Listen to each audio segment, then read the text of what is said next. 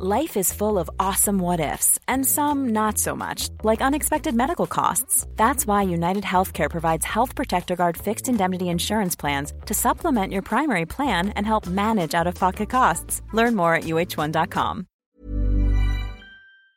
Werbung von Avia Life, einem führenden Schweizer Unternehmen in der Longevity-Forschung. Avea bietet mit Nahrungsergänzungsmitteln effektive Lösungen für gesundes Altern und Verjüngung, damit sich Menschen so lange wie möglich gestärkt, lebendig und jugendlich fühlen. Bei der Entwicklung seiner hochwertigen Supplements nutzt Avea deshalb Inhaltsstoffe, die auf der Basis empirisch zusammengetragener und bewerteter wissenschaftlicher Erkenntnisse ausgewählt werden.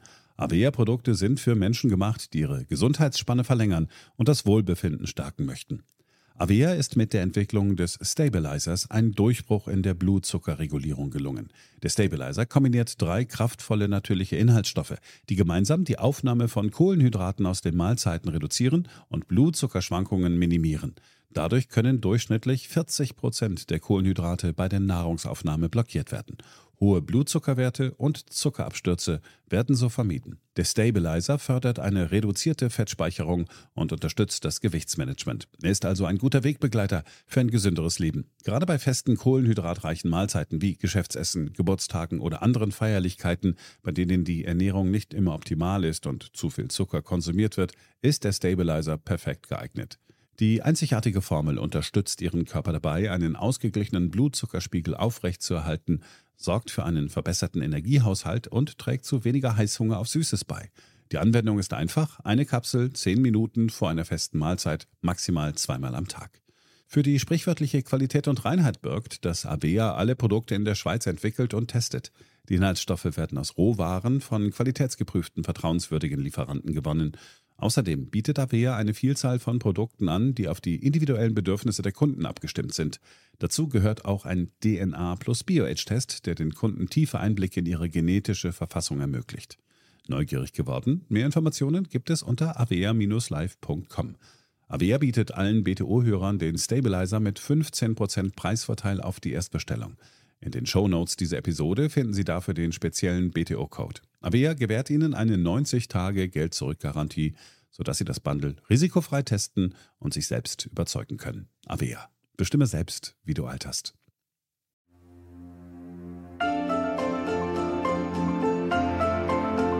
BTO Beyond the Obvious, der Ökonomie-Podcast mit Dr. Daniel Stelter.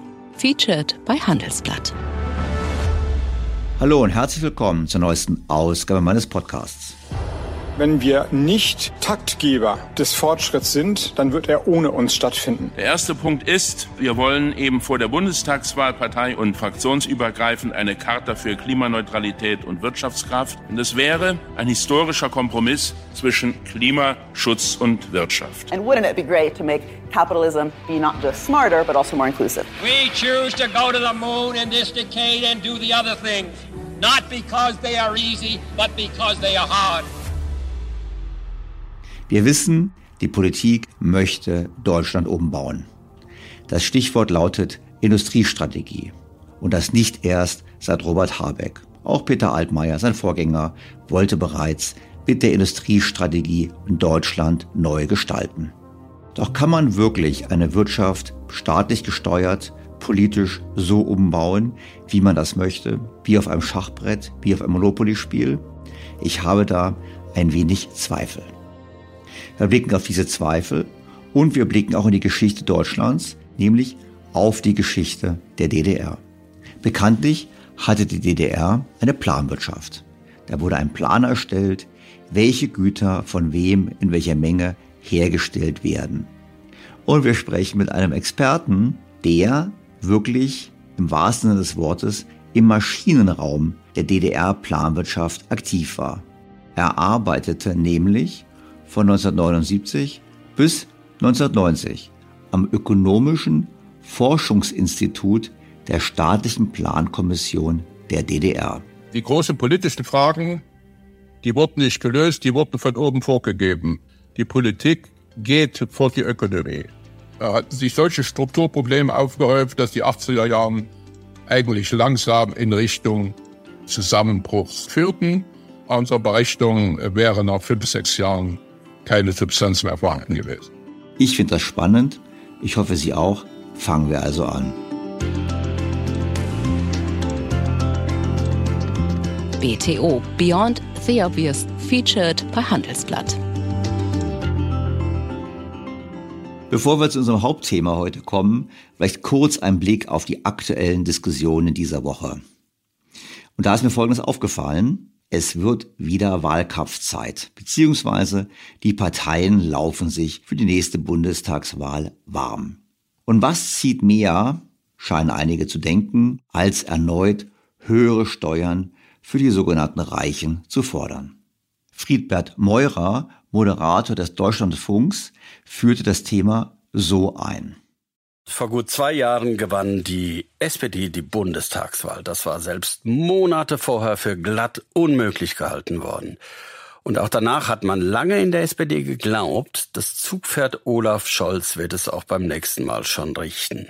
Aber das könnte zu wenig sein. Die SPD will ihr Profil als Partei der sozialen Gerechtigkeit stärken. Und deswegen heißt es jetzt, Multimillionäre sollen mehr Steuern bezahlen. Diese Woche wurde der Leitantrag für den Parteitag im Dezember bekannt. Saskia Esken ist die Co-Vorsitzende der SPD. Guten Morgen, Frau Esken. Guten Morgen. Und was wäre eigentlich eine bessere Begründung für Steuererhöhungen als die Bildung? Kann man sich nicht vorstellen. Kein Wunder also, dass Saskia Esken immer wieder betonte, man wolle das Geld ja für mehr Bildung. Wofür soll das Geld eigentlich eingesetzt werden? Ich glaube, dass die, die Akzeptanz und auch die Motivation, Steuern zu bezahlen, dadurch auch gesteigert werden kann, dass man weiß, worum es geht. Und es geht um die Bildung. Und das andere ist eben die Handlungsfähigkeit des Staates. Und da geht es uns vor allem, vor allem um die Bildung, denn da herrscht eine große Ungerechtigkeit. Ich hatte gerade ähm, zu Beginn des Interviews bereits ausgeführt, ähm, mehrfach, dass wir ähm, sowohl mit den Mehreinnahmen bei den hohen, sehr, sehr hohen Erbschaften und bei den sehr hohen Einkommen die geringen und mittleren Einkommen und die kleinen Erbschaften entlasten wollen und wir wollen in die Bildung investieren. Wer kann schon dagegen sein, angesichts der desaströsen Ergebnisse unseres Bildungswesens mehr Geld in die Bildung zu stecken? Ich erinnere daran, dass gemäß Iglo-Studie mehr als jeder vierte Viertklässler nicht so lesen kann, wie es nötig wäre, um in der Schule überhaupt erfolgreich teilnehmen zu können. Wir wissen auch, dass die PISA-Studien immer wieder schlechte Ergebnisse zeigen. Das Ganze haben wir vor einigen Wochen im Podcast Sätzen 6 mit Professor Wössmann ausführlich diskutiert. Der Zustand des Bildungswesens unterstreicht meines Erachtens, dass wir es eben nicht geschafft haben. Frau Merkel meinte damals, wir schaffen es angesichts des Umgangs mit der Zuwanderung. Die Voraussetzung wäre gewesen, deutlich mehr in Bildung zu investieren, für Spracherwerb, für frühkindliche Bildung, also im Prinzip alles das, was erforderlich ist, um in der Schule erfolgreich zu sein. Wir haben es bei der Bildung nicht getan, wir haben es beim Wohnungsbau nicht getan. Und beides, das möchte ich mal betonen, liegt eben nicht daran, dass es Bund und Ländern an Steuereinnahmen gefehlt hätte. Die Steuerquote lag im letzten Jahr in Deutschland bei 24,5 Prozent des Bruttoinlandsproduktes. Zu keiner Zeit seit 1991 lag die Steuerbelastung in Deutschland so hoch. Zum Vergleich. Vor 20 Jahren, im Jahr 2001, lag die Quote noch bei 21,8 Prozent. Das heißt, wir alle zahlen 2,7 Prozentpunkte mehr Steuern relativ zum Bruttoinlandsprodukt. Und wenn man das ausrechnet beim aktuellen Stand des BIP, entspricht das immerhin 105 Milliarden Euro, die der Staat uns mehr abnimmt. Da wäre genug Potenzial gewesen, mehr für Bildung auszugeben. Die SPD hat im Bund und in vielen Ländern die Verantwortung schon seit Jahren und Jahrzehnten. Und es hat nichts dagegen gesprochen, dass man diese Mehreinnahmen auch für Bildung ausgibt. Das hat man aber nicht getan. Man muss kein Prophet sein, um zu wissen, dass sollte es zu den von der SPD gewünschten Steuererhöhungen kommen, auch diesmal das Geld nicht in die Bildung fließen würde. Braucht die Bildung überhaupt mehr Geld? Die Antwort darauf lautet Jein. Blickt man auf die Bildungsausgaben relativ zum Bruttoinlandsprodukt im internationalen Vergleich, so stellt man fest, dass Deutschland auf einem der hinteren Plätze liegt. Wir geben nach Daten der OECD 4,6 Prozent vom Bruttoinlandsprodukt für Bildung aus. Der Durchschnitt der OECD liegt bei 5,1 Prozent. Vor uns liegen ziemlich viele Staaten, beispielsweise Frankreich mit 5,5 Prozent, die USA mit 6,1 Prozent und Großbritannien mit 6,3 Prozent. Aber wir wissen auch, dass diese höheren Ausgaben nicht unbedingt eine Garantie dafür geben, dass auch die Qualität der Bildung besser ist. Frankreich beispielsweise schneidet bei den PISA-Studien gerade mit Blick auf Mathematik noch schlechter ab als Deutschland. Man kann auch in Deutschland ein Benchmarking betreiben. Am meisten Geld für die Bildung gibt laut Statistischem Bundesamt das Land Berlin aus. Ja, Sie haben richtig gehört. Berlin. 14.200 Euro werden in der Hauptstadt pro Schüler ausgegeben. Bei den Grundschulen alleine sind es 12.000 Euro. Und trotzdem befindet sich Berlin regelmäßig auf einem der hinteren Plätze in Leistungstests. Am wenigsten Geld gibt übrigens Nordrhein-Westfalen aus mit 9.000 Euro für alle Schüler bzw. 7.000 Euro für Grundschüler. Das ist schon eine gigantische Differenz zu den 12.000 in Berlin. Am zweitwenigsten geben die Sachsen aus. 9.200 Euro für alle, 7.400 Euro für Grundschüler. Und das ist doch interessant, denn wissen wir doch, Sachsen hat das beste Schulsystem Deutschlands. Wir sehen also, es liegt vielleicht am Geld, aber es liegt nicht nur am Geld. Halten wir fest. Wir haben eine Steuerquote auf Höchststand. Die Bildungsausgaben hätten, auch ohne zusätzliche Steuern in den letzten Jahren deutlich erhöht werden können und auch müssen. Das zusätzliche Geld welches Frau Esken und die SPD uns nun abknöpfen möchte, dürfte wieder woanders versickern, zum Beispiel für die explodierenden Pensionslasten des Staates. Ja, wir geben im OECD-Vergleich wenig aus, aber vor allem scheinen wir das Geld, das wir ausgeben, nicht effektiv auszugeben. Sachsen, finde ich, beweist, es liegt eben nicht nur am Geld.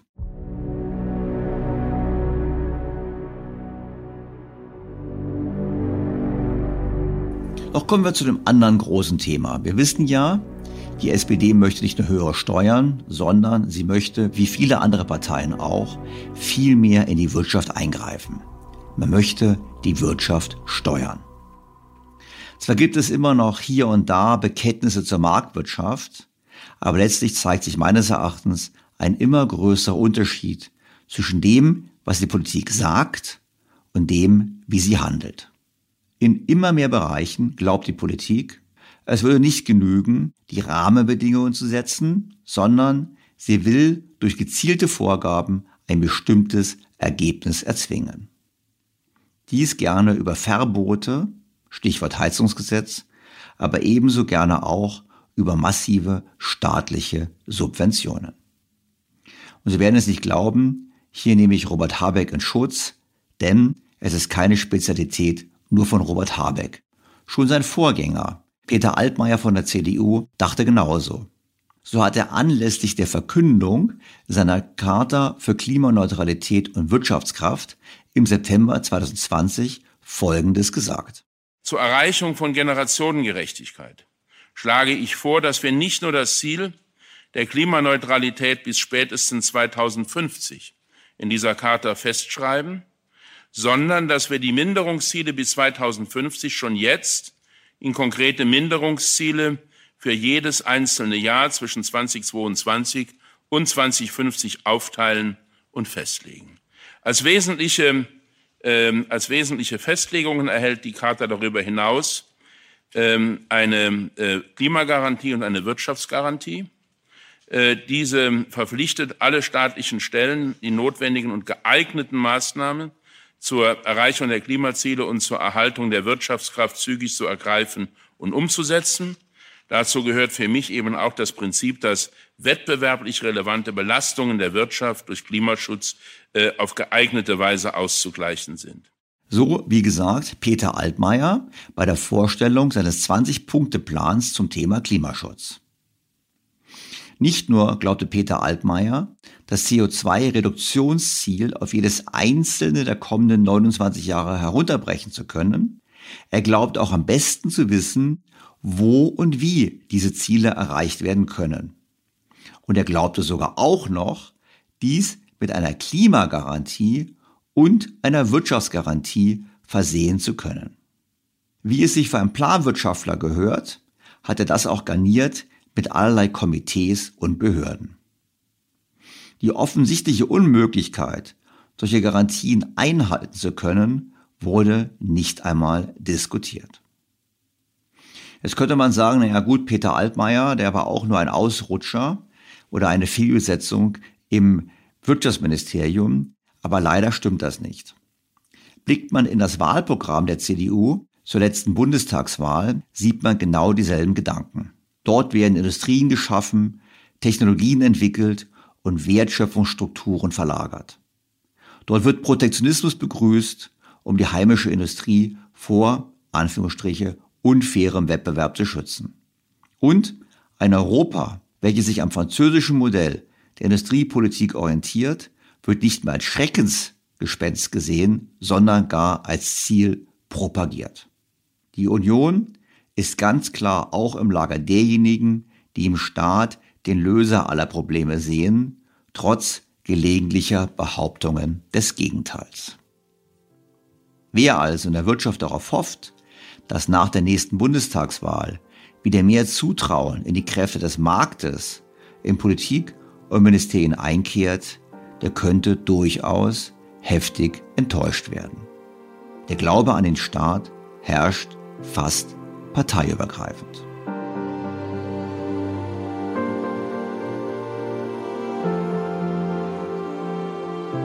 Doch natürlich möchte Robert Habeck Peter Altmaier nicht nachstehen.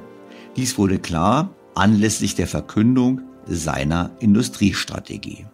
Kommen wir zu einer aktiven Industrie- und Wirtschaftspolitik. Sie setzt vor allem auf das bisschen sperrige Wort, das haben Sie ein paar Mal gehört, auf eine transformative Angebotspolitik. Ausweitung der verschiedenen angebotsseitigen Möglichkeiten im Hinblick auf die Transformation. Also nicht einfach blind Steuern senken, sondern die Unterstützung der Unternehmen durch bestimmte Förderung für die Transformation. Also, eine Industriestrategie soll nach Vorstellung von Wirtschaftsminister Robert Habeck die Transformation der deutschen Wirtschaft zu Klimaneutralität und Zukunftsfähigkeit gestalten. Und zwar so, dass nicht nur die Klimaziele eingehalten werden, sondern auch noch der Wohlstand hierzulande erhalten wird. Den Staat sieht Robert Habeck hierbei als Partner der Wirtschaft, wie man in dem Dokument zur Industriestrategie nachlesen kann. Unsere industrielle Zukunft zu stärken setzt voraus, dass wir uns den veränderten und sich weiter verändernden Bedingungen stellen. Dies tun in erster Linie die vielfältigen Akteure der Industrie selbst durch ihre Anstrengung, durch ihre Kraft zur Innovation. Dieser Aufgabe stellt sich aber auch die Politik. Dabei wissen beide Sphären, Wirtschaft und Politik, dass es für das Gelingen bei allem notwendigen Ringen auf das Zusammenspiel ankommt. Bei der Lektüre der 56 Seiten wird allerdings schnell klar, dass im Zweifel und diesen Zweifel gibt es oft, auf Steuerung, Vorgaben und Subventionen gesetzt wird. In der Wirtschaftswissenschaft wird eine ganze Reihe von Fällen beschrieben, in denen eine aktive staatliche Förderpolitik aus sich heraus gerechtfertigt ist, weil es zu Marktversagen kommt. In diesen Fällen kann es etwa sinnvoll sein, mit staatlicher Förderung Innovationen zur Marktgängigkeit zu verhelfen oder das Hochskalieren von Produktion zu unterstützen. Für bestimmte Zukunftstechnologien ist es im besten Sinne gute Wirtschaftspolitik, wenn wir hier in Deutschland den Innovationsprozess bis hin zur Marktreife vorantreiben und damit offensiv darauf setzen, Technologieführerschaft in einem zentralen Feld zu übernehmen. Konkret werden in Robert Habecks Industriestrategie Bereiche definiert, denen sich die staatlichen Planer mit besonderer Aufmerksamkeit widmen wollen. Neben den bekannten Themen wie der weiteren Förderung der erneuerbaren Energien, dem Aufbau einer Wasserstoffwirtschaft und der Finanzierung neuer Technologien in Stahl, Zement und Grundstoffindustrie und natürlich auch der Förderung der E-Mobilität werden noch weitere Bereiche definiert. Ich zähle mal ein paar auf. Die pharmazeutische Industrie, Quantentechnologien, Robotik, Raumfahrt, Leichtbau, industrielle Bioökonomie, da wusste ich auch nicht, was es ist, das ist die Verwendung biobasierter statt fossilbasierter Produkte und Verfahren, digitale Technologien, darunter fällt unter anderem künstliche Intelligenz und Quantencomputing und die Digitalisierung von Produktionsprozessen und industriellen Lieferketten. Diese keineswegs vollständige Liste lässt eigentlich nur noch einen Schluss zu. Kein wesentlicher Bereich der deutschen Industrie kommt nicht in den Fokus und in den Genuss staatlicher Aufmerksamkeit.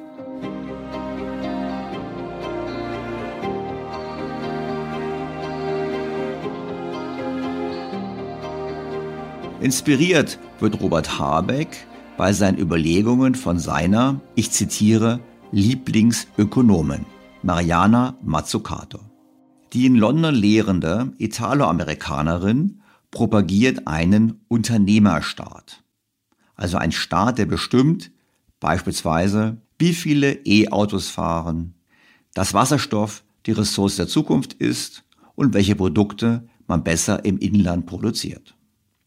Mazzucato geht so weit, folgende These aufzustellen. Geht es nach ihr, sind alle Innovationen die Folge staatlicher Initiativen und gehen nicht auf den Privatsektor zurück. Der Privatsektor würde nur auf den staatlich geförderten Innovationen aufsetzen und diese dann kommerzialisieren. Sie denkt also, die Rolle von Pionierunternehmen und privatem Kapital für Innovation und Wirtschaftswachstum werden maßlos überschätzt. Wirklich Bahnbrechendes kommt vor allem dann in die Welt, wenn der Staat sich darum kümmert. So wie beim Internet, das in den 1950er Jahren im Rahmen eines US-Militärforschungsprogramms entstand. Mazzucato sagt, dass der, ich zitiere, Irrglaube, wirtschaftliche Innovation sei am größten, wenn der Staat sich aus allem heraushalte, mache sie wütend. Die Regierungen müssten, Zitat weiter, die Richtung des Wachstums so beeinflussen, dass eine bessere Wirtschaft entsteht. Und deshalb wirbt Mazzucato seit Jahren für eine Wiederbelebung der Industriepolitik. Und diese Ideen finden Anklang, auch und gerade bei uns in Deutschland. Sie selbst kann ihre Ideen sehr eloquent und sympathisch darlegen. Hier Auszüge aus einem Vortrag den sie im Februar 2020 bei der Wired-Konferenz in London gehalten hat. Den Link zur gesamten Präsentation von ihr finden Sie in den Shownotes zu dieser Ausgabe. Mazzucato spricht bereits am Anfang von ihrer Vision.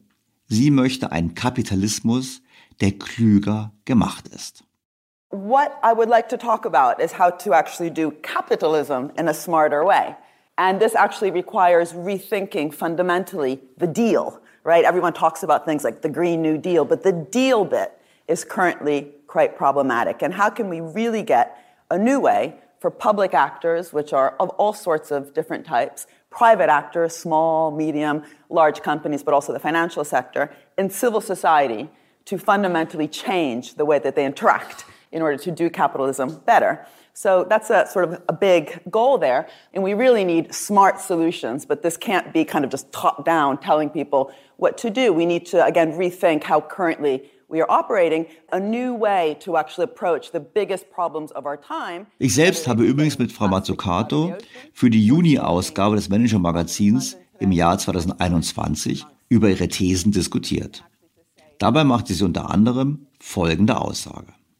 Die Politik muss Märkte mitentwickeln und mitgestalten. Wir brauchen mehr, aber vor allem eine neue Qualität öffentlicher Investitionen und eine andere Art öffentlich-privater Partnerschaft. Es reicht nicht zu sagen, lasst uns irgendwie kooperieren. Wir müssen ein gemeinsames Ziel, einen Purpose ins Zentrum stellen. In Kriegsszenarien geht das erfahrungsgemäß sehr gut. Da sagt keiner, oh, uns fehlt das Geld. Aber auch jetzt sind unsere Probleme dringlich, etwa beim Klima. Wir müssen verstehen, was das für Angebots- und Nachfragepolitik heißt und vor allem im Zusammenspiel von öffentlicher und privater Hand. Dazu muss man sagen, sie hat aber auch gesagt, dass der Staat nicht überall im Detail eingreifen sollte.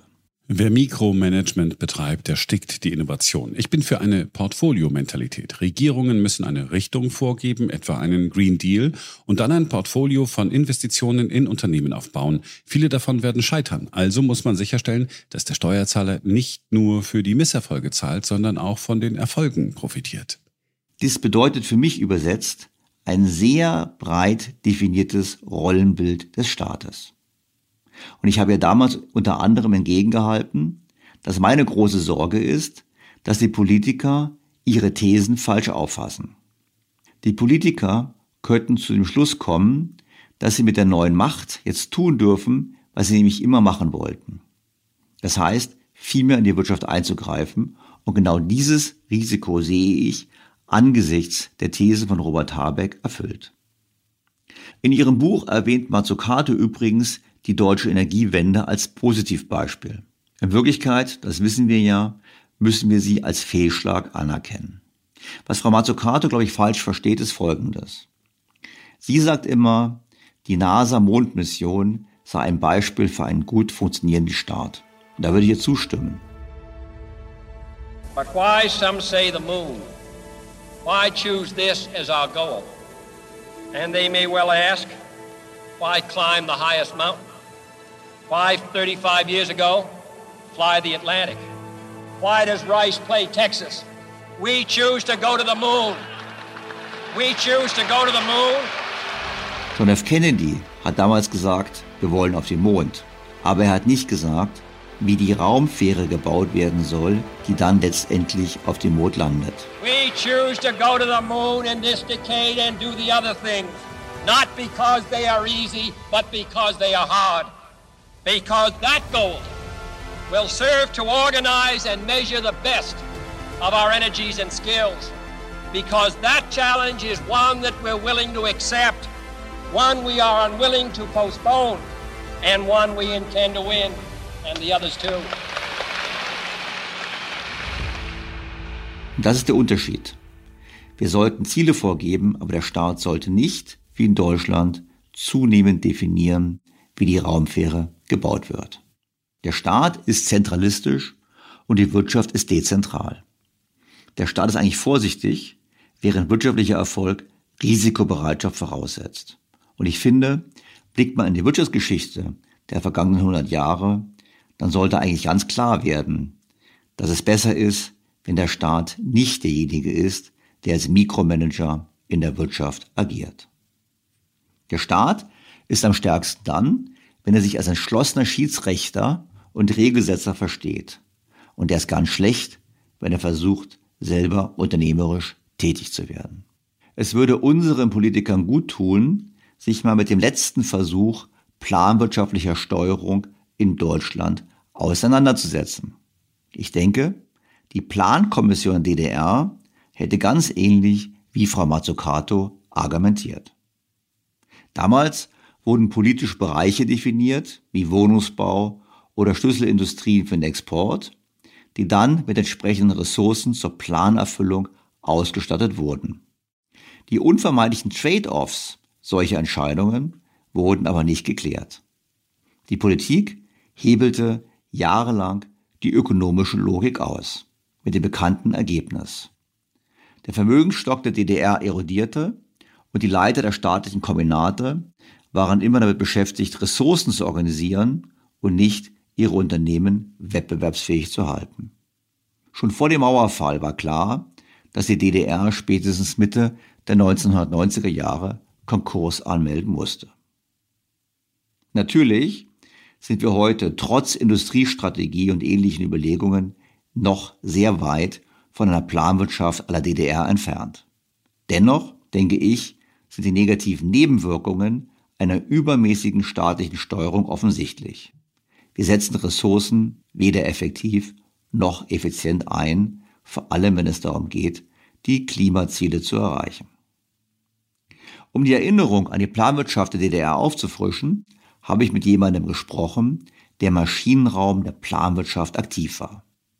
Einem langjährigen Mitarbeiter am Ökonomischen Forschungsinstitut der Staatlichen Plankommission, Professor Konrad Wetzger. Bevor ich zu einem Gespräch mit Professor Wetzger komme, noch folgender Hinweis. Nach wie vor gibt es ein exklusives Angebot für alle BTO Beyond the Obvious Featured bei Handelsblatt Hörer. Testen Sie Handelsblatt Premium für vier Wochen lang für nur einen Euro und bleiben Sie so zur aktuellen Wirtschafts- und Finanzlage informiert. Doch nun zu meinem Gespräch mit Professor Wetzger. Professor Konrad Wetzger hat von 1969 bis 1975 in Budapest Ökonomie studiert und danach an der Universität Halle-Wittenberg promoviert. 1987 erfolgte die Habilitation. Von 1979 bis 1990 arbeitete er für das Ökonomische Forschungsinstitut der Staatlichen Plankommission, dessen Leitung er 1989 übernahm. Mittlerweile in Institut für angewandte Wirtschaftsforschung umbenannt, ging es 1992 im Leibniz-Institut für Wirtschaftsforschung Wirtschaftsforschung in Halle auf. Von 1991 bis 2010 war Professor Wetzger für die Boston Consulting Group tätig und gründete unter anderem das Budapester Büro der internationalen Beratung. Von 2005 bis 2018 war Wetzger Präsident der Covino School of Management in Budapest. Wetzger ist Autor und Co-Autor verschiedener Bücher. Zuletzt Der enternte Stratege, rationalisierte Irrationalität im Management, welches 2016 erschienen ist.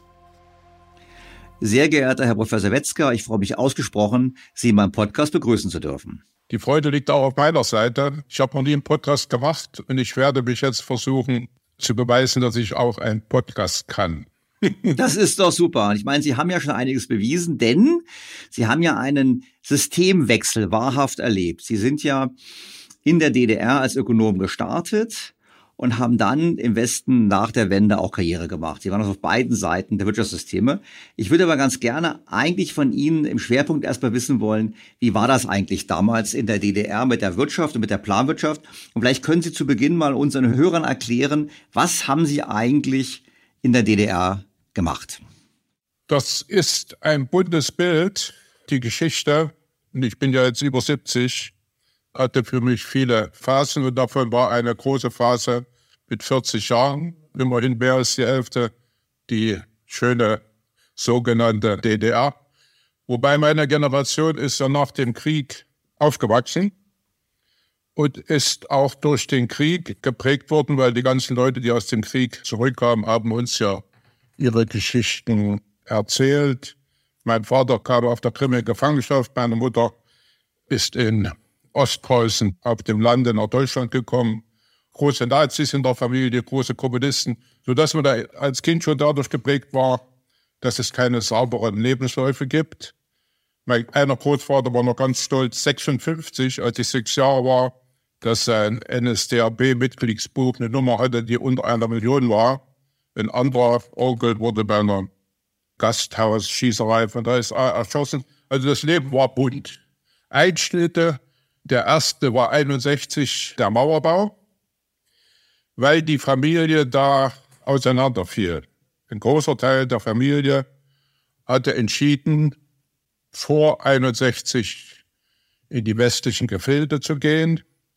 Mein Vater, der ein absoluter Antinazi war, hat entschieden, er macht seinen Job dort, wo er ist.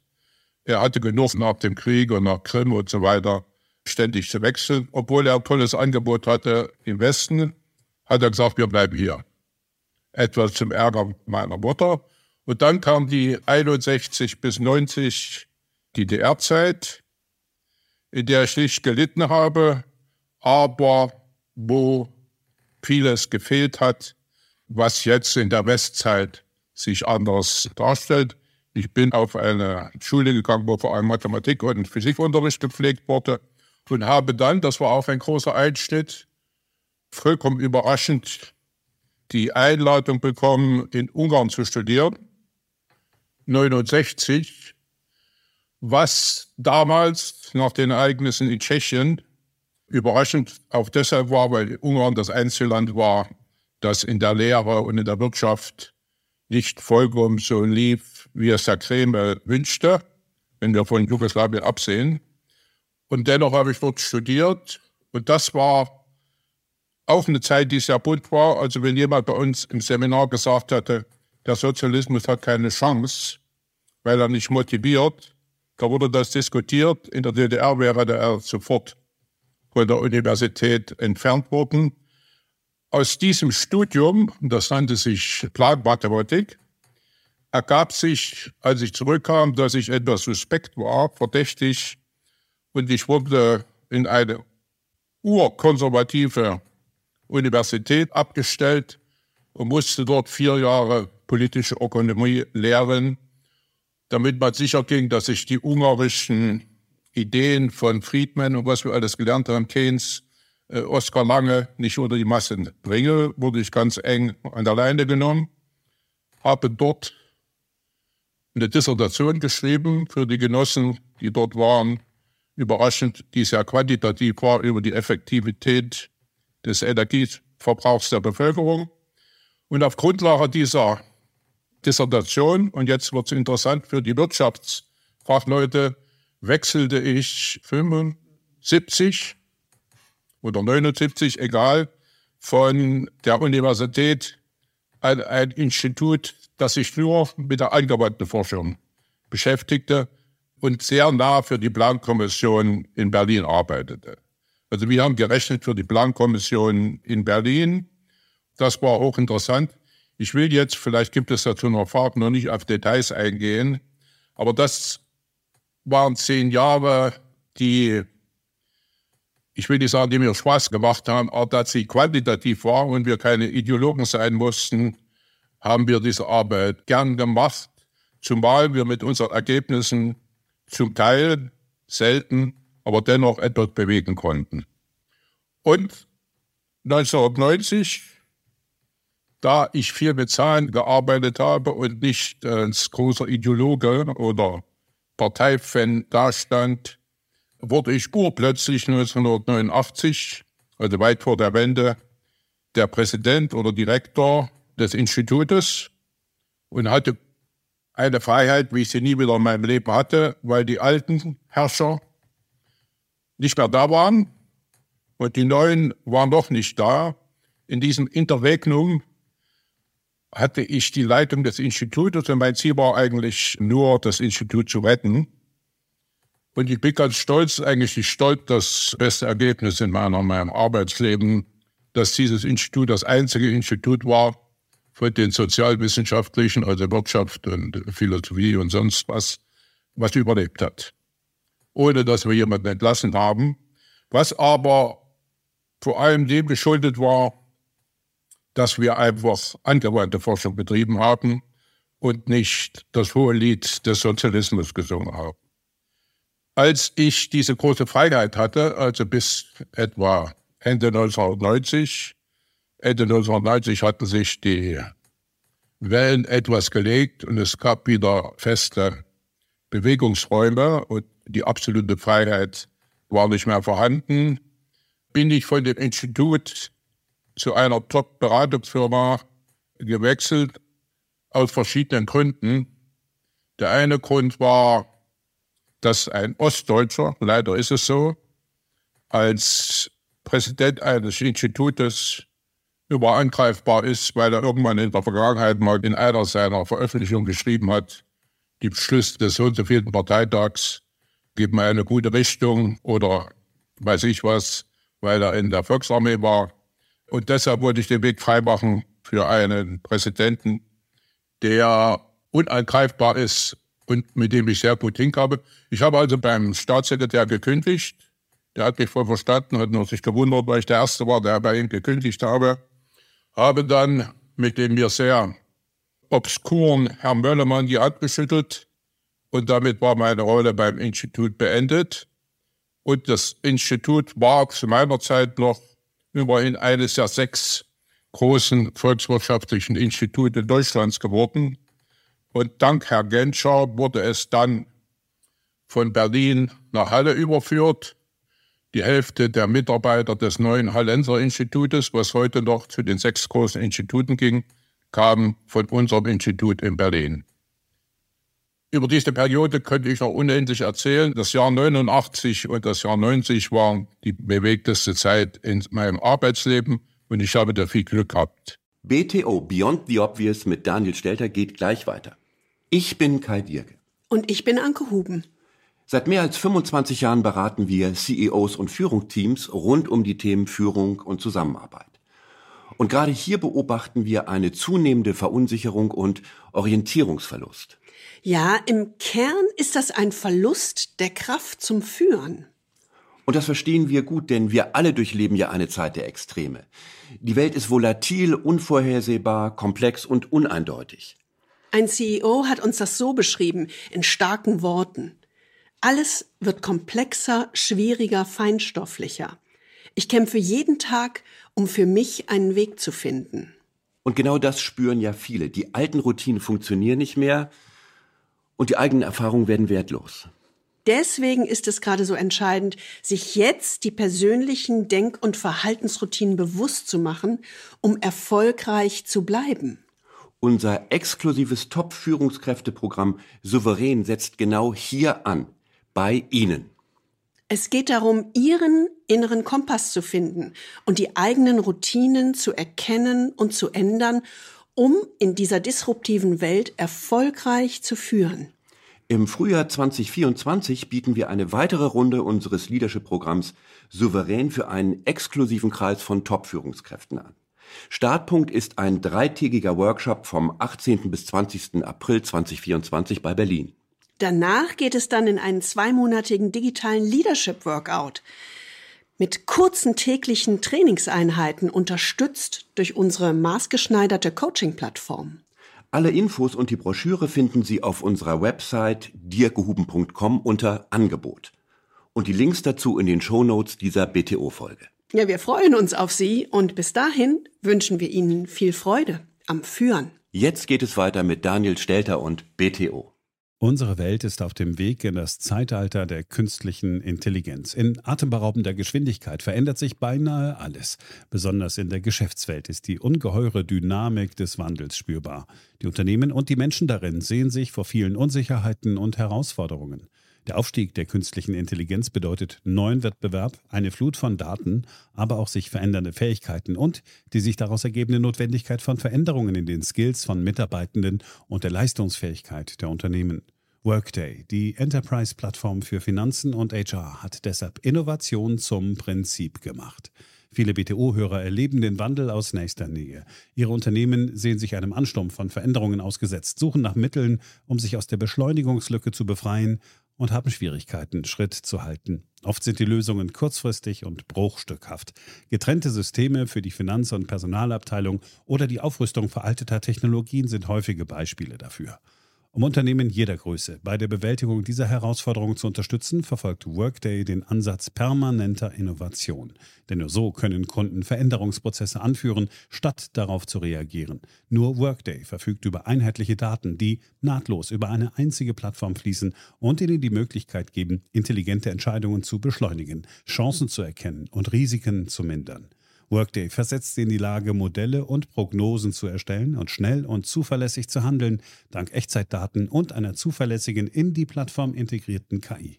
Besuchen Sie workday.com und erfahren Sie, wie Sie Fahrt aufnehmen können bei Ihrer Reise ins Zeitalter der künstlichen Intelligenz.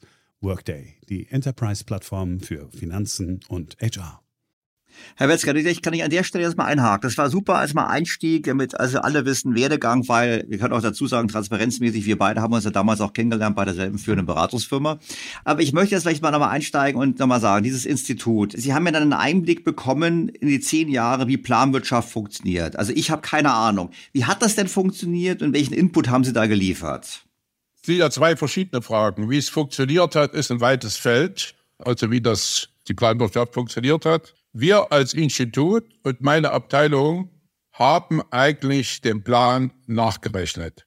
Und wenn große Verzerrungen waren, wenn beispielsweise im Maschinenbau gewaltige Zuwächse geplant wurden, aber bei Gusseisen, Koks und Stahl und Stahlimporten nicht, dann haben wir die Planer in der Plankommission darauf hingewiesen, dass hier etwas nicht stimmt.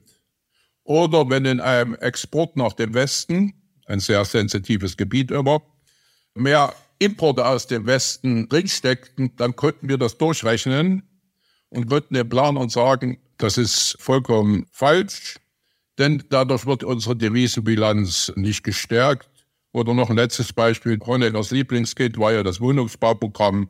Wir haben dann 88 gesagt, wenn das weiterfährt, das Wohnungsbauprogramm, dann sind wir 95 als DDR-Wirtschaft.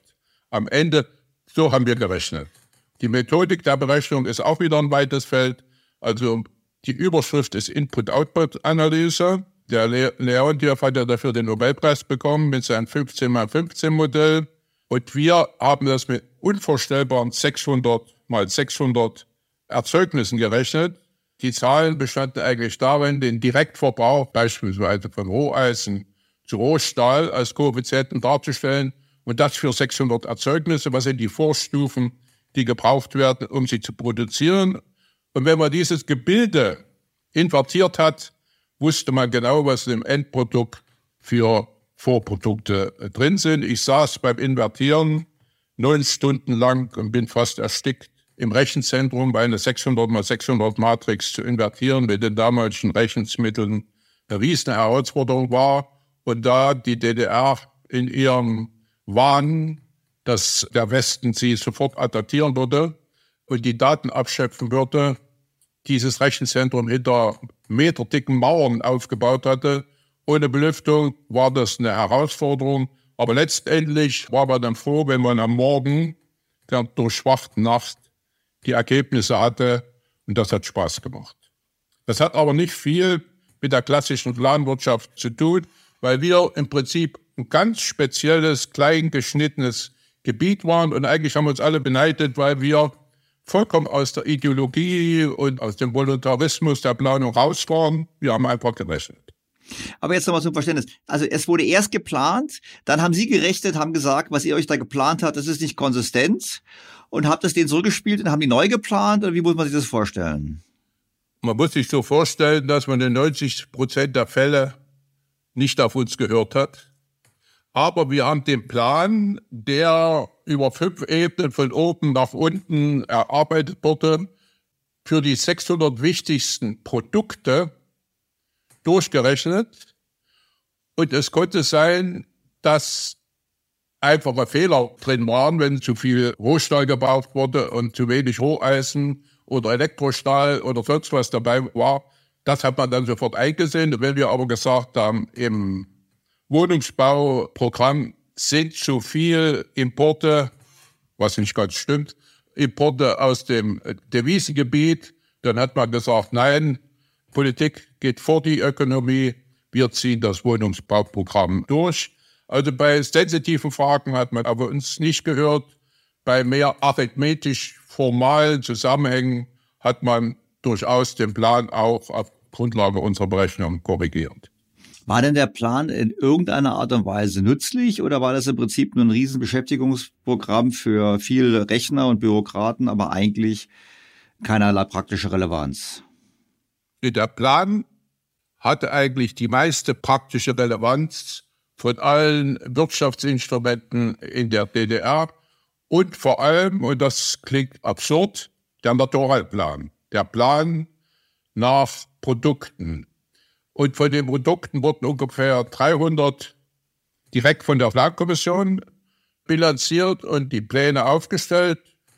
Vielleicht 700 durch die Ministerien und dann 3000 durch die Gruppenate. Es gab ja diese, diese Hierarchie von fünf Stufen. Ganz oben schwebten Honegger und der berühmte Herr Mittag als Politbüroleute. Die hatten eine riesen Abteilung.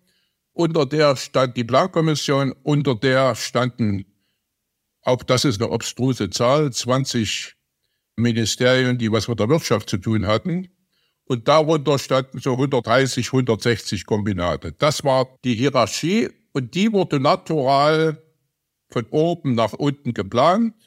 Und es ging das Gerücht, dass sich der Herr Mittag als Pilot einordnete, der am Cockpit sitzt und die Wirtschaft über diese Naturalzahlen regiert. Wobei, da es kein Markt, kein Angebot-Nachfragemechanismus, keine marktgerechten Preise gab, da das, der ganze Handel mit dem Osten ein Bartercharakter war, also wenn die Ungarn gesagt haben, ihr kriegt 20 Busse, da haben die DDR-Leute gesagt, wir bekommen hier drei Textilmaschinen, also ohne dass das Geld eine Rolle gespielt hat, Auf diesen Grundthesen, dass eigentlich alles irgendwie nicht mit Geld, mit Finanzen verbunden war, war das einzige Instrument, was blieb und was genüsslich genutzt wurde, diese Planung in Bilanzen, in diesen 3000 Bilanzen, die ich genannt habe, von oben nach unten. Es gab keine Alternative dazu. Es gibt ja, jetzt sind wir beide Ökonomen, wir wissen ja, es gibt ja so Trade-offs, es gibt ja irgendwie Konflikte. Man muss ja entscheiden, mache ich jetzt mehr Trabis oder mehr, keine Ahnung, Textilmaschinen. Wie wurden denn diese Konflikte dann gelöst? Wurden die überhaupt gelöst? Und wenn, wenn ja, war das, war das der Grund, damit er gesagt hat, nee, wir machen jetzt mehr Textilmaschinen, weniger Trabis? Oder wie, wie wurde das gelöst in dem Prozess? Es gab ja die verschiedensten Ebenen. Die großen politischen Fragen, die wurden nicht gelöst, die wurden von oben vorgegeben. Zwei Beispiele. Das Wohnungsbauprogramm, und für heutige Verhältnisse ist das ja viel. Jetzt werden in der Bundesrepublik 300.000 Wohnungen im Jahr gebaut oder manchmal auch etwas mehr. In der kleinen DDR wurden damals im Jahr 100.000 Wohnungen gebaut. Eine Riesenherausforderung. Und wenn jemand gesagt hätte, das ist schlimm, hätte er seine Karriere abgebremst. So, das war Gesetz. Die Politik seit Lenin und Stalin, Marx war etwas anders, die Politik geht vor die Ökonomie. Und das war das klassische Beispiel, das Wohnungsbauprogramm. Ein anderes klassisches Beispiel war, dass Honeckers Traum war, obwohl er nie wusste genau, was das ist. Honecker war ja in Wirtschaftsfragen viel weniger bewandert und wissenschaftsorientiert als Ulbricht, obwohl er nicht wusste, was es ist. Er hat initiiert ein Programm, dass wir die Ersten in der DDR sind, welche einen Megabyte Speicherchip produziert. Mit Milliarden von Aufwendungen. Dieses Programm hat mehr Investitionen gekostet als die ganze Investition in dieser Zeit im Maschinenbau.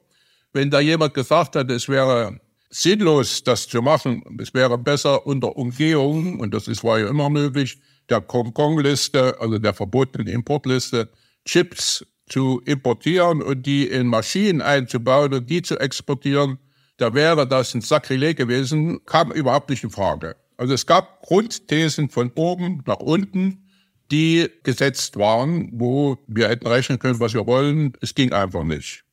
Dann gab es die zweite Ebene.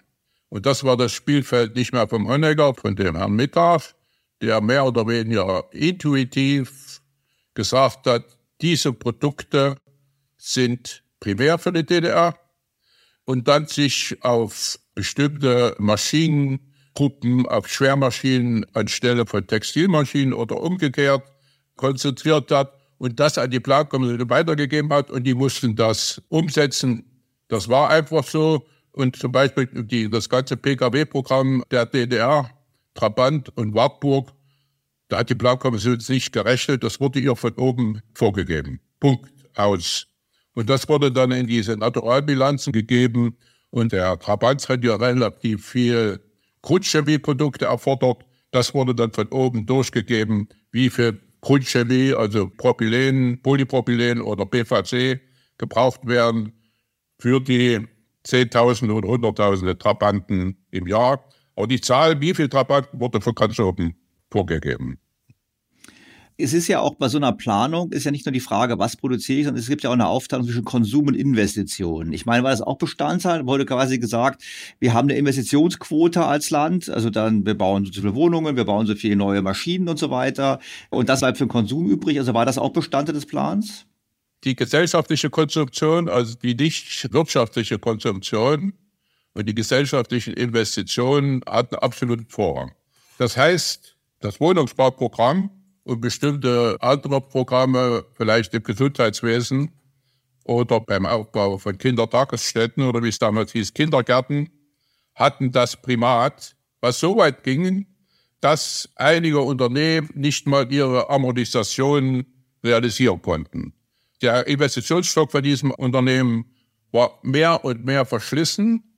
Es war auch typisch, dass im Bau, im Straßenbau, im innerstädtischen Bau der Verschleißgrad immer höher war. Es wurde also aus diesen Zwängen der Vorrangigkeit der äh, gesellschaftlichen Konsumption gegenüber der Investition in der Wirtschaft wurde der Kapitalstock drastisch heruntergefahren, was dann auch ein Hauptgrund war, dass in den 80er Jahren es klar wurde, dass die Wirtschaft gescheitert ist. Mit diesem Kapitalstock kam man nicht mehr auf den grünen Zweig. Und wie gesagt, wir haben ausgerechnet 95 die DDR-Wirtschaft, vor allem, dass sie keine Exportkraft mehr hatte, gescheitert ist. Wenn ich Ihnen so zuhöre, klar, es gab also eine Priorität vom Konsum, gleichzeitig der Wunsch natürlich bestimmte Devisen zu erwirtschaften. Aber hat man denn gar nicht den Kapitalverzehr irgendwie in diesen Modellen berücksichtigt? Ich meine, das ist ja ganz wichtige Indikation. Das hat man nur berücksichtigt durch den laufenden Verbrauch an Investitionsmitteln. Und da wir die Jahre erfasst haben im statischen Modell, wir konnten also sagen 81, 82, 83, konnten wir den Trend ablesen, wie sich der Investitionsverbrauch, also der Verbrauch an Anlagen und Maschinen und Bauleistung entwickelt hat. Sodass wir diese Aussage treffen konnten. Aber was ich schon mal bemerkt habe, das Modell war nicht dynamisch, dass wir die Effekte auf die Produktion des nächsten oder übernächsten Jahres dadurch, dass der Kapitalstock sank oder stieg, in manchen Sektoren ausnahmsweise stieg er auch, das konnten wir nicht berechnen. Wir konnten nur den Trend der Entwicklung des Kapitalstockes insgesamt und nach Erzeugnissen bestimmen, also nach Anlagen, Maschinen, Bauleistung. Dazu waren wir in der Lage. Aber jetzt mal ganz ehrlich, sind Sie denn auch mal in die Kombinate gegangen? Weil ich meine, ich erinnere mich, damals in 1990, es war relativ klar, die Erschütterung im Westen eigentlich über den, den technischen Stand. Also hätte man nicht einfach, wenn man nicht nur geplant hätte, sondern in die in die Produktion gegangen wäre, nicht gesehen, wie verschlissen der Kapitalstock ist. Ich meine, haben die nur geplant in Berlin und haben die haben niemals die Werke besichtigt? Für mich ergab sich die Gelegenheit, weil ich da an einem Weiterbildungsinstitut für Manager, so nannte sich das, und das war auch recht gut, war, haben wir auch Unternehmen besucht. Ich war also im Kupferbergbau, der unter unmöglichen Bedingungen gearbeitet hat, im Mansfelder Land oder war bei den Dachkraft, die die größten äh, Tagesbaumaschinen der Welt hergestellt war. Und ich kannte die, die Meinung der Generaldirektoren. Nur wenn von oben entschieden wird, dass die gesellschaftlichen Investitionen Priorität haben, ergibt sich automatisch, dass weniger in der Wirtschaft investiert werden kann. Für einen Generaldirektor eines Kombinates ergab sich nur die Frage, wie kann ich aus dem sinkenden Kuchen ein möglichst großes Stück bekommen. Für ihn war die Frage uninteressant, warum sinkt der Kuchen, einfach weil er erstmal hätte er ein großes Risiko übernommen, wenn er die Frage gestellt hatte. Und zweitens hätte er an dieser Sache nichts ändern können. Die Generaldirektoren haben sich in dem Kampf um die Ressourcen aufgeschlissen. Und das galt insbesondere auch für die möglichen Investitionen. Wir haben dann, ein Kollege und ich, sind da ziemlich weit 88 im Dunste von Gorbatschow vorgestoßen. Und es gab welche, die wollten das vom Institut entfernen. Wir haben dann ein Papier geschrieben, dass es so nicht weitergehen kann, dass der Kapitalstock so verschlissen ist, dass, wenn es nicht sofort zu einer Wende kommt, dieses berühmte 95-Szenario, dass die DDR dann überschuldet und verschlissen ist, eintritt. Man hat uns da von vielen Seiten sehr kritisch gesehen, aber irgendjemand hatte eine schützende Hand über uns und hat gesagt, die Sache wird sofort geheime Verschlusssache, aber lasst die Jungs zufrieden. Sie haben ihr Bestes versucht. Das Papier ist ja nicht systemkritisch, sondern beruht auf Fakten.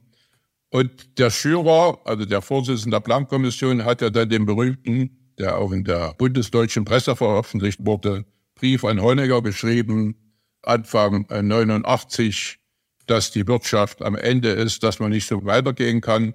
Und dieser Brief wurde ja durch den Wirtschaftspapst abgekanzelt, dass der nicht gut war. Also es gab schon das Wissen, nur bis das Wissen oben zur Handlung führte, war es ein weiter Weg. Und wie gesagt, Politik steht über der Ökonomie. Wenn eben die Politik sagt, Wohnungsbauprogramm und andere sozialpolitische Programme stehen an der Spitze, dann ist es schwierig, dagegen anzugehen. Wobei das Paradoxe ist, diese Aussage war ja nur für die 70er Jahre spürbar, weil da ging es wirklich wirtschaftlich voran und das war auch in Konsumtion die Zeit 70 bis 80, wo es den Leuten spürbar besser ging. Ab 80 auf Grundlage der verschlissenen Kapitalbasis, auf Grundlage der Verschuldung gegenüber der Bevölkerung, die Sparquote stieg immer mehr, auf Grundlage der Verschuldung gegenüber dem Westen, war die Basis so aufgebraucht, dass die ganze Planung und die ganze Wirtschaftsentscheidung nur noch Stückwerk waren. Im Prinzip ein Notprogramm. Ab 80 war eigentlich spürbar auch für den DDR-Bürger, nicht nur ganz oben, sondern auch für den DDR-Bürger an der Basis, dass die Wirtschaft am Ende ist. Und ganz am Ende war es dann Anfang der 80er Jahre. Und der ganze Osten ist ja nicht nur deshalb zusammengebrochen, weil der Herr Gorbatschow endlich das gemacht hat, was die Bevölkerung erwartet hat, sondern auch, weil der Osten wirtschaftlich am Ende war. Unter diesen schlechten Bedingungen in der DDR hatte man immer den Stolz, was makaber war, zu sagen, schaut doch in die anderen sozialistischen Länder, bei uns geht's noch am besten. Und da hatte man im Prinzip, wenn man in die Läden ging und wenn man die Löhne und die Renten anschaute und den Wohnungsbau anschaute, stimmte das auch. Das war auch so eine Sache, dass man immer zeigen wollte, wie gut man ist. Es gab ja diese berühmte Aussage, wir gehören zu den zehn besten Industrieländern auf der Welt. Und an der hat man sich hochgezogen. Ob das stimmt, hat niemand nachrechnen dürfen. Wahrscheinlich hat es nicht gestimmt oder sicher hat es nicht gestimmt. Aber es gab solche Parteitagsüberschriften, die wurden dann als die großen Erfolgsstories genutzt. Man hat ja immer gesagt, wir haben ein, das höchste Wachstum auf der Welt mit jedem Jahr 5 Prozent. Aber das hat man zum Teil dadurch erreicht, dass für neue Erzeugnisse gewaltige Preise in die Rechnung eingingen, also die nicht mal vergleichbare Preise hatten, einfach weil sie neu waren.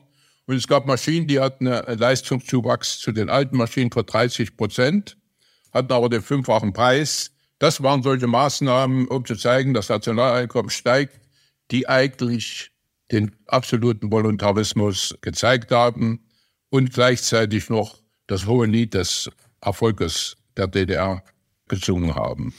Jetzt habe ich noch eine Frage im Vergleich zu den anderen äh, sozialistischen Bruderländern, wenn die DDR da besser war. Lag das daran, dass trotz dem Krieg, den Zerstörungen und auch der Demontage die DDR einfach mit einer besseren Grundausstattung in den Sozialismus gestartet ist, als das Polen, die Tschechei und andere Länder gemacht haben? Ich glaube, es gibt zwei Gründe. Das eine ist die bessere Grundausstattung. Sachsen war ja das entwickelste Gebiet von ganz Deutschland. Und da haben da die Russen die Eisenbahnschienen und viele Maschinen mitgenommen. Aber das Know-how in Sachsen war eben noch vorhanden. Diese Kultur des Maschinenbaus, der fast auf der ganzen Welt in Sachsen führend war, das kann man nicht über Nacht abbauen. Und wenn da auch vielleicht 20 Prozent der Facharbeiter bis 61 den Weg nach dem Westen gesucht haben, war da immer noch die Substanz da. Und die Substanz in Deutschland im Vergleich zu Bulgarien oder Rumänien wirtschaftlich vor 45, da gab es ja Welten in der Entwicklung. Und davon hat die DDR gelebt. Und dann hat sie davon gelebt, dass die Disziplin Anforderungen, mit denen die Berliner Obrigkeiten den Plan durchgesetzt haben, mit fast militärischen Mitteln, eine gewisse Zeit in den 50er und in den 60er Jahren ein approbates Mittel waren. Es gab die Möglichkeit Marktwirtschaft oder Militärwirtschaft mit ganz strengen Regeln. Und da waren die anderen, die anderen Länder waren so etwas dazwischen haben weder das eine noch das andere gemacht, sodass diese Disziplin des Durchsetzens, dieses Preußische, dort etwas gefehlt hat. In den 70er Jahren war die DDR einfach deshalb gut ausgestattet, da durch Honeckers Sozialpolitik einfach die Importe erhöht wurden, gewaltig aus dem Westen. Und dann hatte man gewaltiges Glück mit den Rohstoffpreisen, da die Rohstoffpreise im, im Osten immer mit einer Verspätung von fünf Jahren erst realisiert worden. Man konnte also Marktpreisen exportieren, hat aber mit einer fünf Jahres Verspätung an die Russen oder an die Sowjetunion die Importpreise bezahlt, sodass der große Erfolg in den 70er Jahren bezüglich der sozialen Dinge zum großen Teil darauf basierte, dass man von den Russen Erdöl bezogen hat, Millionen von Tonnen, und Heizöl, Millionen von Tonnen zum vierfachen Preis, äh, wenn man überhaupt die Preise Ost-West vergleichen kann, zu einer unwahrscheinlichen Rentabilität exportiert hat, was Milliarden an Gewinn gebracht hat. Und 40 Prozent der DDR, und das ist wiederum paradox, waren ja Produkte der Grundstoffindustrie, also Grundchemikalien, Grundprodukte der Leichtindustrie, also nicht verarbeitete Textilien, sondern Stoffe, Webereien und so weiter. Und zum Teil wurde sogar Lebensmittel exportiert für schnelles Geld. Also 40 Prozent der Exporte waren Kunststoffindustrie.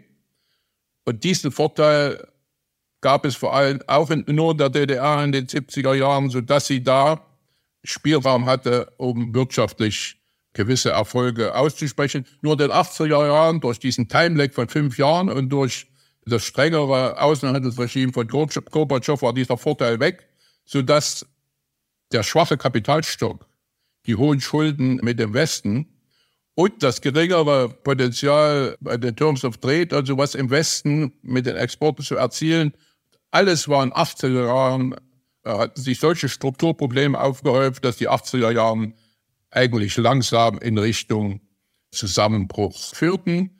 Das ist eine These oder eine Hypothese, die verifiziert werden kann. Unsere Berechnung wäre nach fünf, sechs Jahren wenn man weiter so macht, eigentlich keine Substanz mehr vorhanden gewesen. Welche Rolle spielten eigentlich das Geld aus dem Westen? Sie haben gerade schon die Kredite angesprochen. Ich meine, Strauß hat ja auch damals da den Kredit noch gegeben.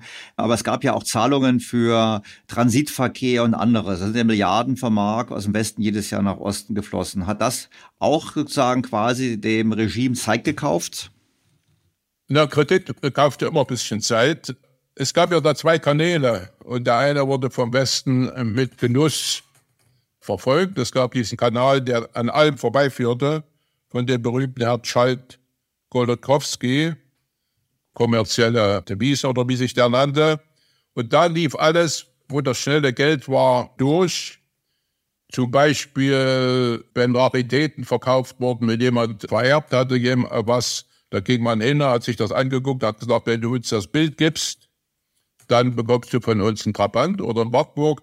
Und das waren die schnellen Devisen. Oder Überkapazitäten wurden ausgebaut, um schnell was zu exportieren. Und dann gab es noch die Platendevisen durch die Exporte, von denen ich gesprochen habe, in der Grundstoffindustrie, im Maschinenbau. Das Geld wurde dann nicht zum bewussten Außenhandel genutzt. Es gab keine bewussten Außenhandelsstrukturen mit dem Westen, sondern zum Lückenbüßen. Und solche Lücken gab es in allen Industrien. Zum Beispiel die Häuser in der DDR sind ja deshalb 1990 so grau gewesen, nicht weil die Leute das Grau liebten, sondern weil die Pigmente für Farben einfach ein teures Gut war aus dem Westen und da haben die großen Genossen, auch über solche kleinen Fragen, wo haben die großen Genossen entschieden, gesagt, Pigmente sind nicht wichtig, wir wollen Wohnungen bauen und importieren lieber Dinge, weiß ich was, Armaturen, die einfach notwendig sind, sonst kann man eine Wohnung nicht übergeben. Aber wir importieren keine Pigmente. Die Importe aus den westlichen Märkten waren vor allem dazu da, um Lücken zu büßen. Das konnte in der Hightech sein, das konnte in der Kunststoffindustrie sein. Es gab immer Riesenlücken, beispielsweise bei Zellstoff, bei Gussstahl und so weiter konnten in der Lebensmittelindustrie sein. Es gab ja diese berühmten Weihnachtsapfelsinen und Bananen. Die konnte man nicht abbauen, weil die seit den schönen 70er Jahren Usus waren. Und da musste man wieder Devisen in die Hand nehmen. Wie gesagt, diese westliche Außenhandelsstruktur war auf beiden Seiten nicht von einer bewussten Außenhandelsstruktur getrieben, sondern von Ad-Hoc-Geschäften. Das war einfach so. Und ich hatte ja beschrieben, dass dadurch, dass die Grundstoffpreise aus dem Osten stiegen und dadurch, dass der Kapitalstock verbraucht war, die Schulden in den 80er Jahren immer mehr stiegen. Und als man Ende der 80er Jahre versucht hatte, die Schuldenbremse zu ziehen, wäre das nur auf die Kosten der Konsumtion gegangen. Und das Dilemma Konsumtion versus Schulden, das hat man immer risikofrei gelöst, eher mehr Schulden, als auf die Weihnachtsapfelsinen zu verzichten. Jetzt kommen wir gleich auf die Wende. Aber bevor wir auf die Wende kommen, möchte ich zum Abschluss zum Thema Planwirtschaft mal fragen. Jetzt haben Sie ja die Planwirtschaft erlebt. Ich meine, Sie haben da nachgerechnet, aber Sie waren ja Bestandteil des Planungsprozesses. Glauben Sie, dass Planwirtschaft funktionieren kann? Also Jetzt könnte man so sagen, man muss heute nicht mehr 20 Stunden in einem unklimatisierten Raum sitzen, wenn was gerechnet wird. Heute ist die Rechenleistung viel größer. Und gleichzeitig könnte man ja auch sagen, naja gut, vielleicht gibt's ja auch bessere Leute an der Spitze. Also machen wir mal das Modell, es gibt ganz viel mehr Rechenkapazität und wir haben mal den Traum von dem weisen Diktator, der die Wirtschaft wirklich steuert. Ist sowas möglich oder sagen Sie, das ist so kompliziert, es ist eigentlich nicht möglich, eine Planwirtschaft erfolgreich zu machen? Ich liebe diese Frage, weil das wirklich eine offene Frage ist. Ich denke nicht im Kleinen bei den Preisen für Friseure und bei den Preisen an der Bar in, in Leipzig oder Berlin, dass man da die Marktmechanismus ausschalten kann.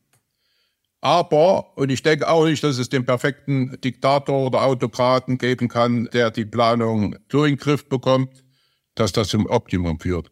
Aber ich kann mir vorstellen, das klingt jetzt wie eine Phrase, dass in 50, 60 Jahren auf Grundlage der künstlichen Intelligenz die Marktmechanismen ausgeschaltet sind, dass es vielleicht in Peking oder in Los Angeles zwei große Schreibtische gibt, die den Markt vor sich herantreiben.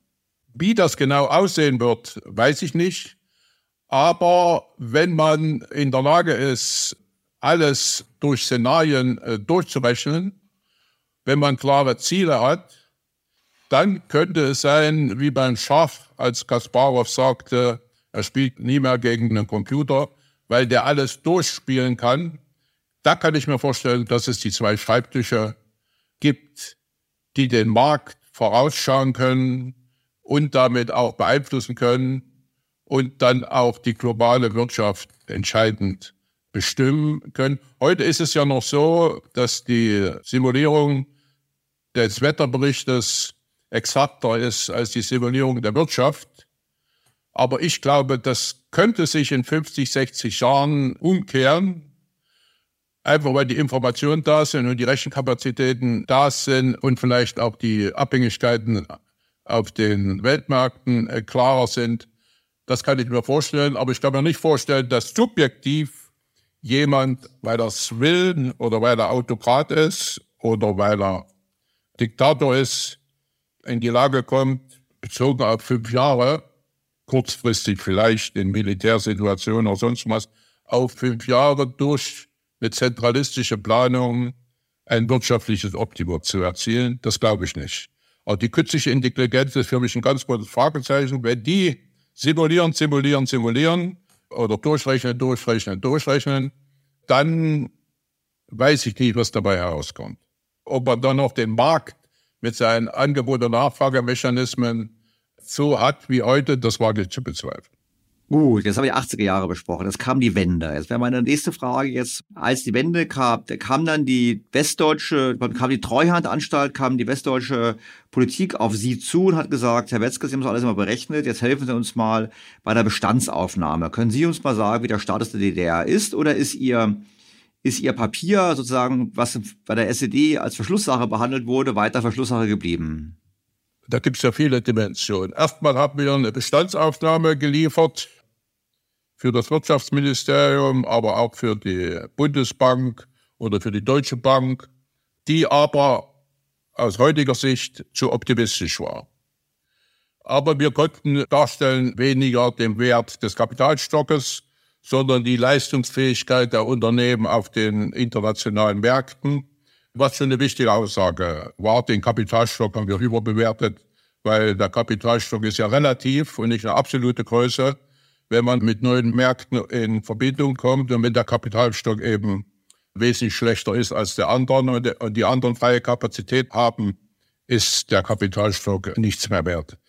Dann hat man uns auch genutzt, um, ich bin zum Beispiel für die Deutsche Bank nach Hongkong und Japan geflogen, um für Investitionen im Osten zu werben. Man hat also uns auch genutzt, um Investitionen in die DDR zu holen, einfach weil wir relativ unangreifbar waren durch die quantitative Ausrichtung unserer Arbeit und weil wir Fakten wussten. Und große Unternehmensfürsten haben uns und mich als formalen Chef gern gesehen, um mit uns über die Zukunft der Wirtschaft im Osten zu sehen. Ich war beim, im Vorstand von Mercedes-Benz und all möglichen anderen Dingen, will jetzt nicht äh, darauf eingehen, einfach weil man interessiert war, mit uns zusammenzuarbeiten. Es gab einen gewissen Bruch. Ich hatte ja auch Briefwechsel mit Herrn Rohwetter und der war, hat uns sehr unterstützt und war im Kuratorium unseres Institutes. Es gab einen gewissen Bruch, als der Herr Rohwetter in Düsseldorf erschossen wurde und nicht mehr der Chef der Treuhand war, weil dann die Treuhand im Prinzip in die Hände der westlichen Unternehmen überging und es keine übergeordnete Zielstellung mehr gab. Es wurden einfach pur die Interessen der westlichen Unternehmen vertreten. Man hat sich nicht den Anschein gegeben, aber es war so. Und wenn wir mit der Treuhand gesprochen haben, saß uns dann immer jemand gegenüber, der indirekt aber Lobbyist war für die westlichen Unternehmen. Und das war so nach dem Tod von Rohwetter. Und da waren dann auch äh, die Wertung unserer Ergebnisse sank, weil dann nicht mehr eine Wertung der DDR insgesamt gefragt war, sondern ganz genau im Unternehmen X, wie sehen die Maschinen aus, wie viele qualifizierte Arbeitskräfte gibt es und so weiter. Und da waren wir nicht und wollten es auch nicht sein, die richtigen Partner. Insofern war das eine, eine Metamorphose. Der Wert unserer Aussagen sank. Und es war auch eine strenge Segmentierung. Die einen waren sehr interessiert und andere waren vor allem in die Detailaussagen zu einzelnen Unternehmen interessiert. Aber damit mussten wir leben. Als ich aus dem Institut austrat und es nach Halle zog, konzentrierte es sich ja mehr und mehr nur noch auf volkswirtschaftliche Fragen, auf große Berechnungen zur Arbeitslosigkeit oder zu den Wachstumsmöglichkeiten in Ostdeutschland, aber weniger auf Fragen, die Unternehmen und Kapitalstock und so weiter betrafen. Das hängt damit zusammen, dass die Fragen, die konkret für Unternehmen gestellt wurden, jetzt über den Spiegel oder über den Bereich und über die Kenntnisse eines Institutes hinausgingen. Jetzt, wenn Sie zurückblicken, Herr Wetzger, hätte man die Wende anders organisieren sollen mit einem besseren Ergebnis für die ostdeutschen Bundesländer? Weil es gibt ja immer so, mein Verständnis war immer, die, die Mark wurde eingeführt. Das war der, in Anführungszeichen der große Fehler, weil über Nacht keinerlei Wettbewerbsfähigkeit mehr bestand für die Ostunternehmen. Ich meine, ich vielleicht ist es, war es nicht so, aber du kannst mich korrigieren. Also hätte man rückblickend gesehen, wenn sie sagen, okay, sie wussten, die DDR ist pleite, sie wussten, der Kapitalstock ist verzehrt, aber hätten sie sagen können, ja, es hätte einen anderen Weg gegeben, wo man mehr, mehr hätte retten können. Schwierig. Ich muss ja sagen, und da werden mich viele Ostdeutsche kritisieren, insgesamt sehe ich die Wende als Erfolg. Einfach auch deshalb, wenn es linear so weitergegangen wäre, wäre der Zustand, egal wann das äh, Kartenhaus zusammengebrochen wäre, heute nicht besser. Insofern war die Wende aus meiner Sicht ein Erfolg oder wenn ich sage, es hätte auch schlechter gehen können. Es gab ja die extreme Lösung, die ich auch nicht unterstützt habe, als man uns fragte, zwei Währungszonen aufzubauen und damit die Effizienznachteile des Ostens abzufedern. Ging auch deshalb nicht, denn da hätte man die Mauer lassen müssen, weil mit so zwei Währungszonen wären dann alle Arbeitskräfte, die was konnten, Richtung Westen gegangen, einfach weil die Löhne da höher waren.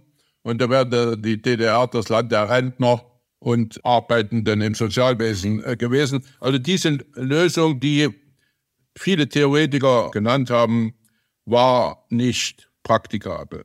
Was besser hätte laufen müssen, ist der Rohwetter Stil, dass man also von oben von einer gesamten Auffassung zu den ostdeutschen Verhältnissen versucht hat zu retten, was zu retten ist, und nicht von unten, wie nach Rohwetter, die Unternehmen von unten durchleuchtet hat durch ihre Wettbewerber Und viele deshalb schon geschlossen hat, weil einfach die Kapazitäten da waren und es keinen Sinn war, die Kapazitäten zu erhalten. Und dann mit einer Scheinprivatisierung im Prinzip äh, den Schalter ausgeschaltet hat. Das hätte man besser machen können. Das beste Beispiel, und da ich in der Region aufgewachsen bin, ist ja der Herr Speth, der für Zeiss auf Grundlage äh, seiner Beziehungen drei Milliarden D-Mark Unterstützung bekommen hat. Und Zeiss war ja damals und ist auch heute noch ein Name in den meisten Ländern der Welt und hat gesagt, mit diesen drei Milliarden werde ich dieses Unternehmen in neue Gefilde führen. Und das ist ihm gelungen. Und damit meine ich, in der Rohwetterzeit hätte man von den 160 Kombinaten 25 auf den Zeissweg schicken müssen. Und ich glaube, das wäre auch gelungen. Denn Zeiss ist es deshalb gelungen, wie gesagt, weil man das äh, professionell und mit großer Unterstützung durch Beziehungen verwirklicht hätte. Also das wäre geschafft. Und die, die 120 restlichen hätte man dann den westlichen Unternehmen auf dem Tablett servieren können und dann hätten sie das gemacht, was sie für gut halten. Als hätte man schnell privatisiert. Aber solche 30 Unternehmen aller Zeiss, da war die Kraft da und der Professionalismus hat aber gefehlt. Aber die Kraft war da, die Wirtschaftskraft, um dieses Programm durchzuziehen. Und die Jenenser von Zeiss, die sind ja stolz auf ihre Stadt und vor allem deshalb, weil Zeiss und die Universität so erfolgreich sind, denn die Kombination von Zeiss hat ja ergeben, dass sich unwahrscheinlich viele kleinere Forschungsunternehmen dort angesiedelt haben. Und das hätte man, wie gesagt, an anderer Stelle auch erreichen können. Und diese Chance hat man ausgelassen. Im Gegenteil, man hat im Prinzip die DDR-Forschung sogar in den Naturwissenschaften im Wesentlichen entmannt, weil jede Professur und so weiter neu ausgeschrieben wurde. Und da waren ja die Ostdeutschen mit fehlenden Westpublikationen und so weiter und mit ihrer vielleicht auch Parteivergangenheit immer im Nachteil. Und es gibt ja an der Humboldt-Universität und an anderen Universitäten Beispiele, wo von den DDR-Professoren gar keiner übrig blieb. Das sind solche Sachen, die nicht direkt in die Wirtschaft gehören, die aber einfach einfach ungeschickt waren. Das Problem der DDR war ja, Adenauer hat ja gesagt, als man ihn kritisiert hat, weil so viele Nazis aktiv waren, auch in den Ministerien, Ministerien. Wenn ich kein sauberes Wasser habe, dann kann ich das braune oder das schmutzige nicht wegschütten. Und die DDR, Pech klingt jetzt sarkastisch, da war es eben so, dass man dachte, man kann das rote Wasser wegschütten, weil man klares Wasser aus dem Westen heranbringen kann. Auch das war so ein Problem.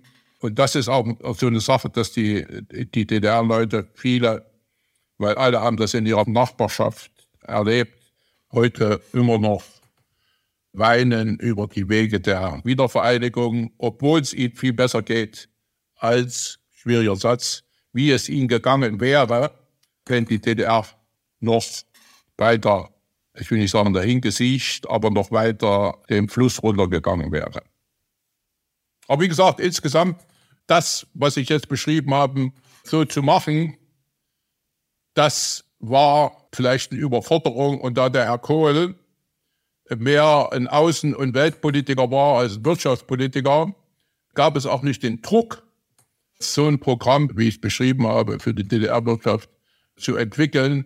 Und im Prinzip haben die großen Unternehmen, zumal Herr Möllermann ja auch nicht der überzeugende Typ war, das Heft in die Hand genommen. Und da kann man ihnen nicht vorwerfen, dass sie dann das Unternehmen in Leverkusen oder in Stuttgart oder in München optimieren wollten und nicht das Unternehmen in der DDR.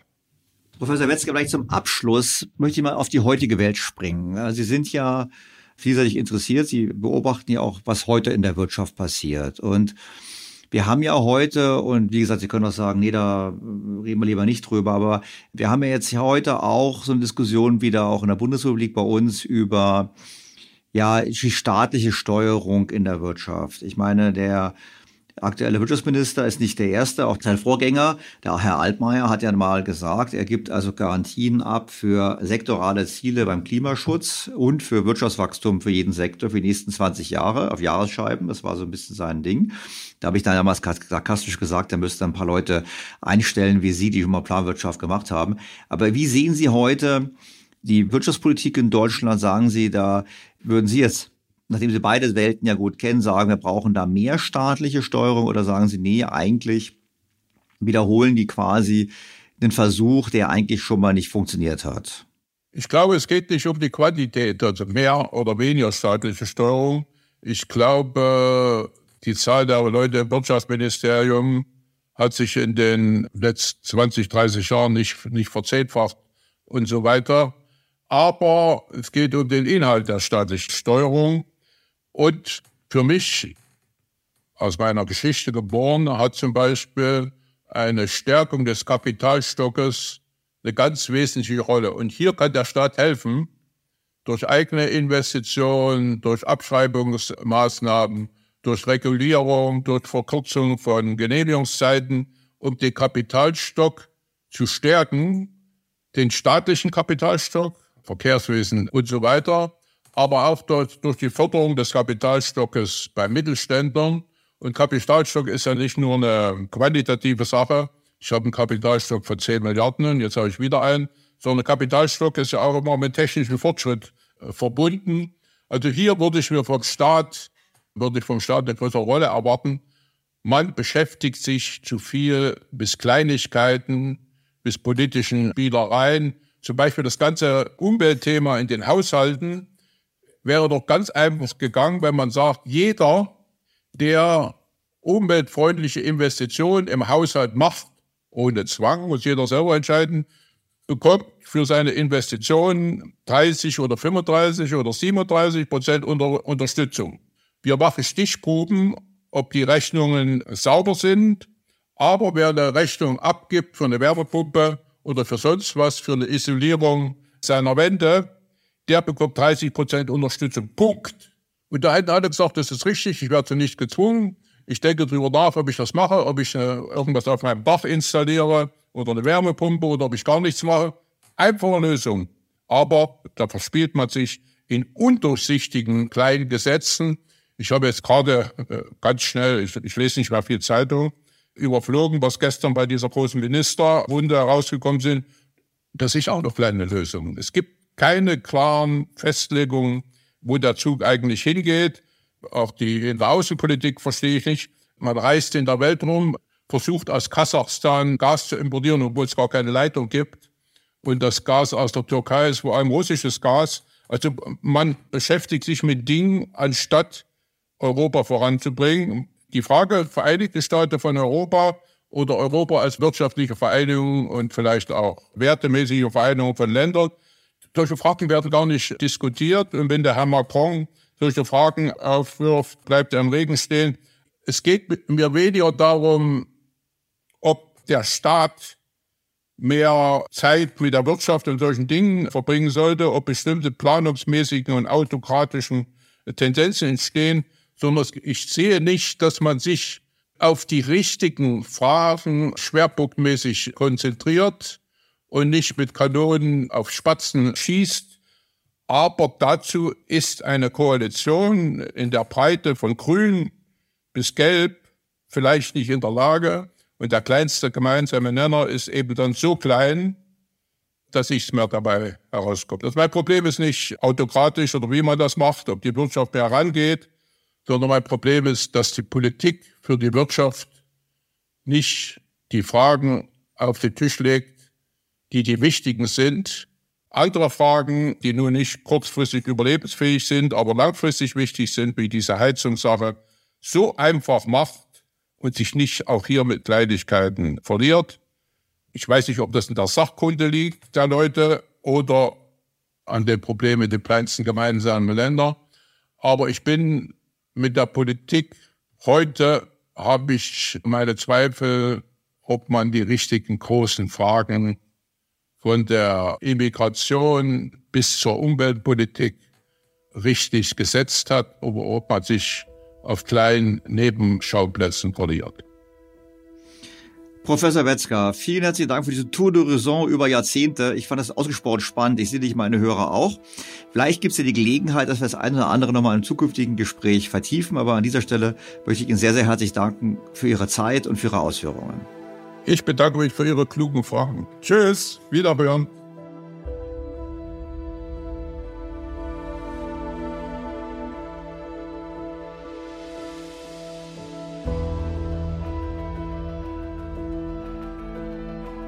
Wie gesagt, als John F. Kennedy das von Mazzucato gerne als Beweis angeführte Mondprogramm ausrief, hatte das Ziel vorgegeben, die Mondlandung, aber nicht, wie die Mondfähre gebaut werden soll.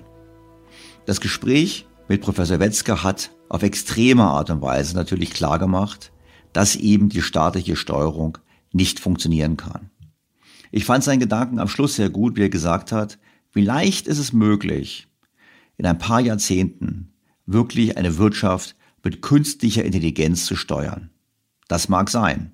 Im Kern heißt es ja, eine gigantische Fähigkeit, unendlich viele Daten zu verarbeiten. Ich persönlich bleibe skeptisch und ich persönlich würde mir auch wünschen, dass wir uns auf das besinnen, was die Bundesrepublik Deutschland wirtschaftlich stark gemacht hat. Ein Staat, der klare Rahmenbedingungen setzt und schafft, als sich darum kümmert, das zu tun, was in seinem Verantwortungsbereich ist. Bildung, Infrastruktur, Digitalisierung, auch Verkehr. Und sich darauf fokussiert, statt zu glauben, er könne die Wirtschaft besser steuern, als es die Wirtschaft selber kann. Bleibt mir, Ihnen, liebe Hörerinnen und Hörer, erneut sehr herzlich fürs Zuhören zu danken. Ich freue mich auf Ihre Fragen, Ihre Kritik, Ihre Anregungen und auf ein Wiederhören am kommenden Sonntag. Ihr Daniel Stelter. BTO Beyond the Obvious featured bei Handelsblatt.